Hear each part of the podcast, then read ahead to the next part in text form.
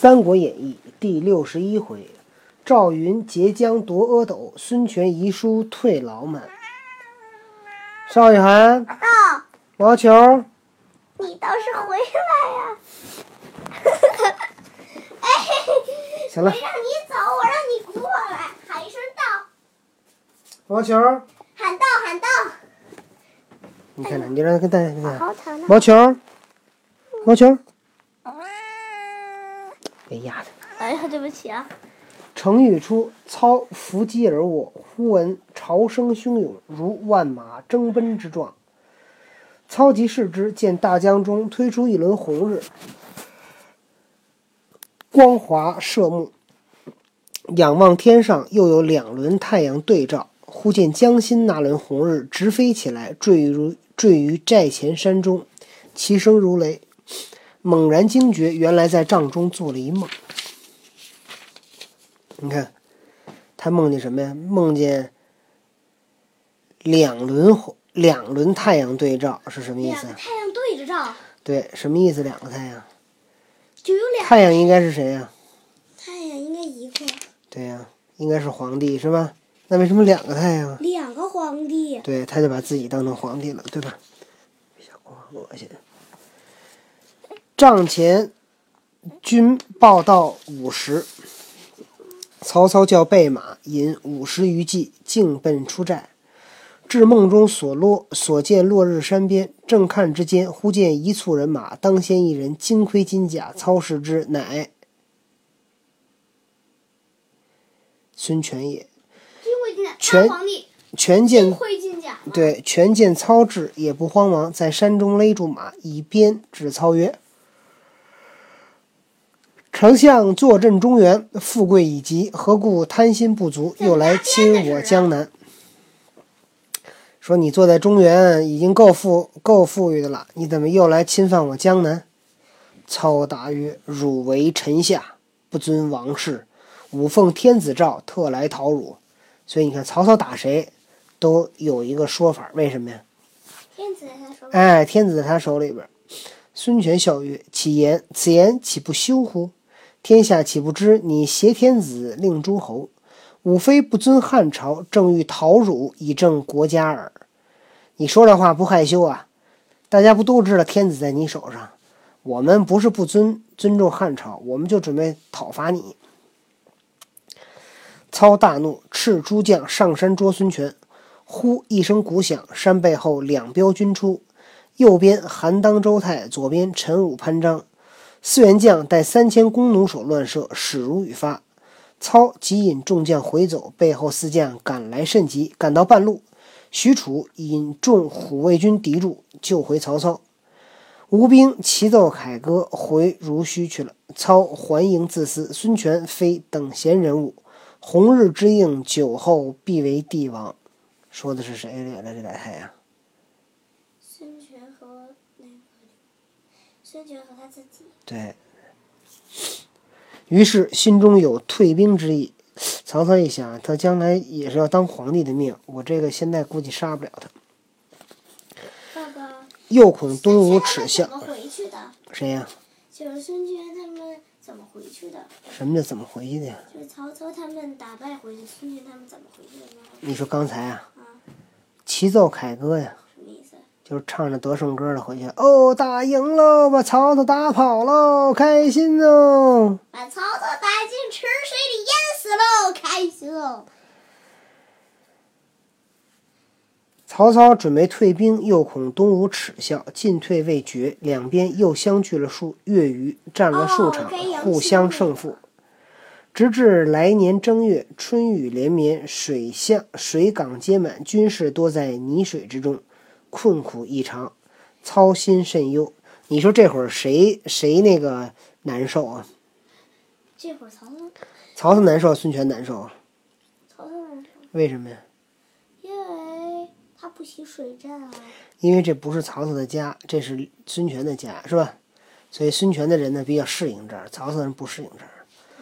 当日正在寨中，与众谋士商议，或劝曹收兵。若云木金春暖，正好相持，不可退归。若云木金春暖，有人让他退兵，有人说现在啊，正好春天暖和，能扛着，别退。操犹豫未定，忽报东吴有使赍书到，操起视之，书略曰：“孤与丞相，此隐皆汉朝臣宰。丞相不思报国安民，乃妄动干戈，残虐生灵，岂岂人人之所为哉？即日春水方生，公当速去。如其不然，复有赤壁之祸矣。公宜自思焉。”信在哪儿？哦，孤独的孤，嗯，书背后在一片日边来的孤。对，书背后又批两行云：“足下不死，孤不得安。”曹操看毕，大笑曰：“孙仲谋不欺我也。”重赏来使，遂下令班师，令庐江太守朱光镇守宛城，引自引大军回许昌。孙权亦收军。孙权就是后面那两行写的是什么？足下不死，孤不得安。你要是不死啊，我这儿就睡不安稳。那等于非要他死。嗯，然后曹操说什么？曹操说：“孙仲谋不欺我呀，他没蒙我呀。”这这这点我没太看懂。权与众将商议，曹操虽然北去，刘备尚在侠门关未还，何不引据曹操之兵以取荆州？张昭献计曰：“妾未可动兵，某有一计，使刘备不能再还荆州。正是孟德雄兵方退北，众谋壮志又图南。不知张昭说出甚计来？且看下文分解。那取吴国太肯定不答应，因为他女儿就算回来了，但是如果刘备别抖，那都是土，别弄他女儿不还是寡妇吗？嗯取福关杨高受首。哎呀，这个字待会儿我要查一下啊。攻洛城，皇位争功，我现在查一下。快继续。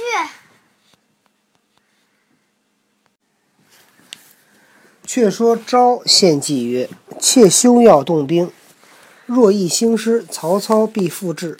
不如修书二封，一封与刘璋，言刘备什么？连结连东吴，共取西川，使刘璋心仪而攻刘备；一封与张鲁，叫进兵向荆州来，着刘备首尾不能救应，我然后起兵取之，是可协矣。全从之。即发使二处去起。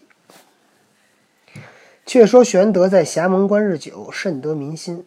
忽接得孔明文书，知孙夫人已回东吴。又闻曹操兴兵犯濡须，乃与庞统议曰：“曹操击孙权，操胜必将取荆州，权胜亦必取荆州矣，为之奈何？”庞统曰：“主公勿忧。”有孔明在彼，料想东吴不敢犯荆州，主公可持书去刘璋处，只推曹操攻击孙权，权求救于荆州。吾与孙权唇齿之邦，不容不相援。张鲁自守之贼，绝不敢来犯界。吾今欲勒兵回荆州，与孙权会同破曹操。奈兵少粮缺，望推同宗之谊，速发精兵三四万。行粮十万斛相助，请勿有误。若得军马钱粮，却另作商议。我觉得这庞统还凤雏，他怎么净出这馊主意啊？还有什么？他骗人刘璋，让让刘备骗刘璋，让那个说我回去救救孙权，说你给我点，给我三四万精兵，再给我十万斛粮食，说两军军马钱粮来了再说。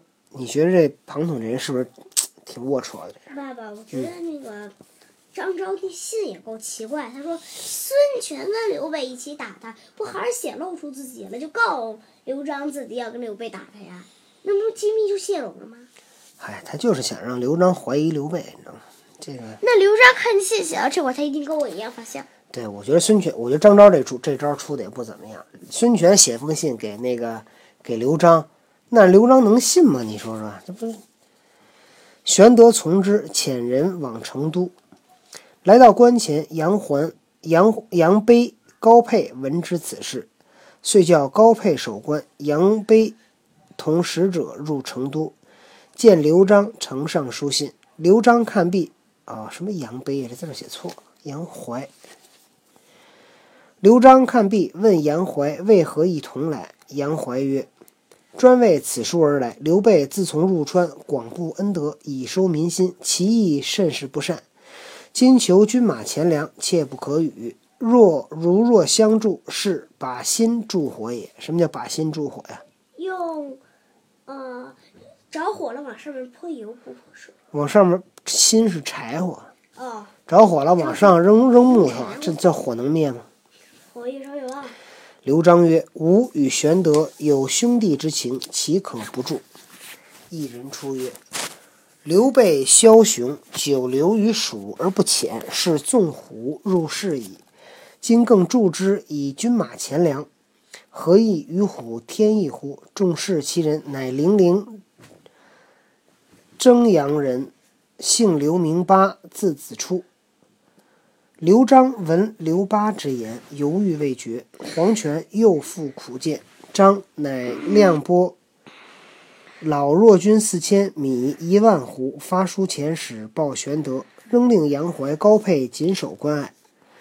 刘璋使者到霞蒙关见玄德，呈上回书。玄德大怒，曰：“吾为汝御敌，费力劳心，汝今积财吝赏。”何以使士卒效命乎？遂扯毁回书，大骂而起。使者逃回成都。庞统曰：“主公只以仁义为重，今日毁书发怒，前情尽弃矣。”玄德曰：“如此当若何？”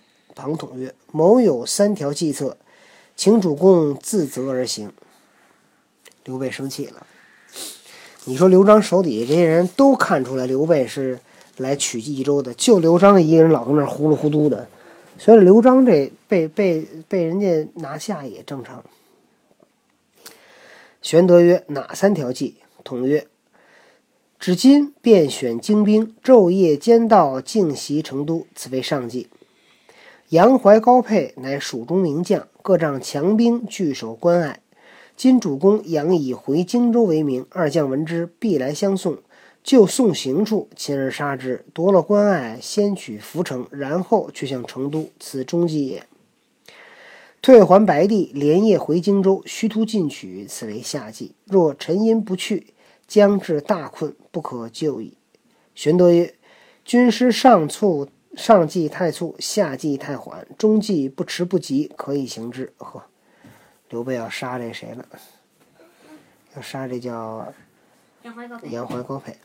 于是发书至刘璋，只说曹操令部将乐进引兵至青泥镇，众将抵敌不住，武当亲往拒之，不及面会，特书相辞。书至成都，张松听得说刘玄德欲回荆州，只道是真心，乃修书一封，欲令人送与玄德，却值亲兄广汉太守张肃到，松。即藏书于袖中，与肃相陪说话。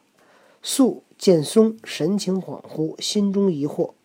松取酒与肃共饮，献愁之间，忽落此书于地，被肃从人拾得。其散后，从人以书呈肃，肃开示之，书略曰：“松昨进言于皇叔，并无虚谬，何乃迟迟不发？”逆取顺守，古人所贵。今大势已在掌握之中，何故欲弃此而回荆州乎？使松闻之，如有所失。书当书成到日，急速进兵。松当为内应，万物自误。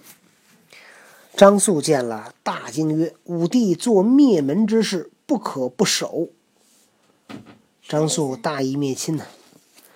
说他的弟。做这事儿都是灭门的，你想他背叛自己的主人，是不是灭门？应该把全家都杀了。连夜江书见刘璋，言据言帝张松与刘备同谋，欲陷西川。刘璋大怒曰：“吾平日未尝薄待他，何故欲谋反？”遂下令捉张松全家，尽斩于市。后人有诗叹曰：“一览无遗是所惜。”谁知书信谢天机，为官玄德兴王业，先向成都血染衣。完了，刘璋把张松杀了。这下我估计刘备一看这个要取益州这事儿，刘璋也知道了，是不是他就该要动手了？欲知后事如何，却听明天再讲。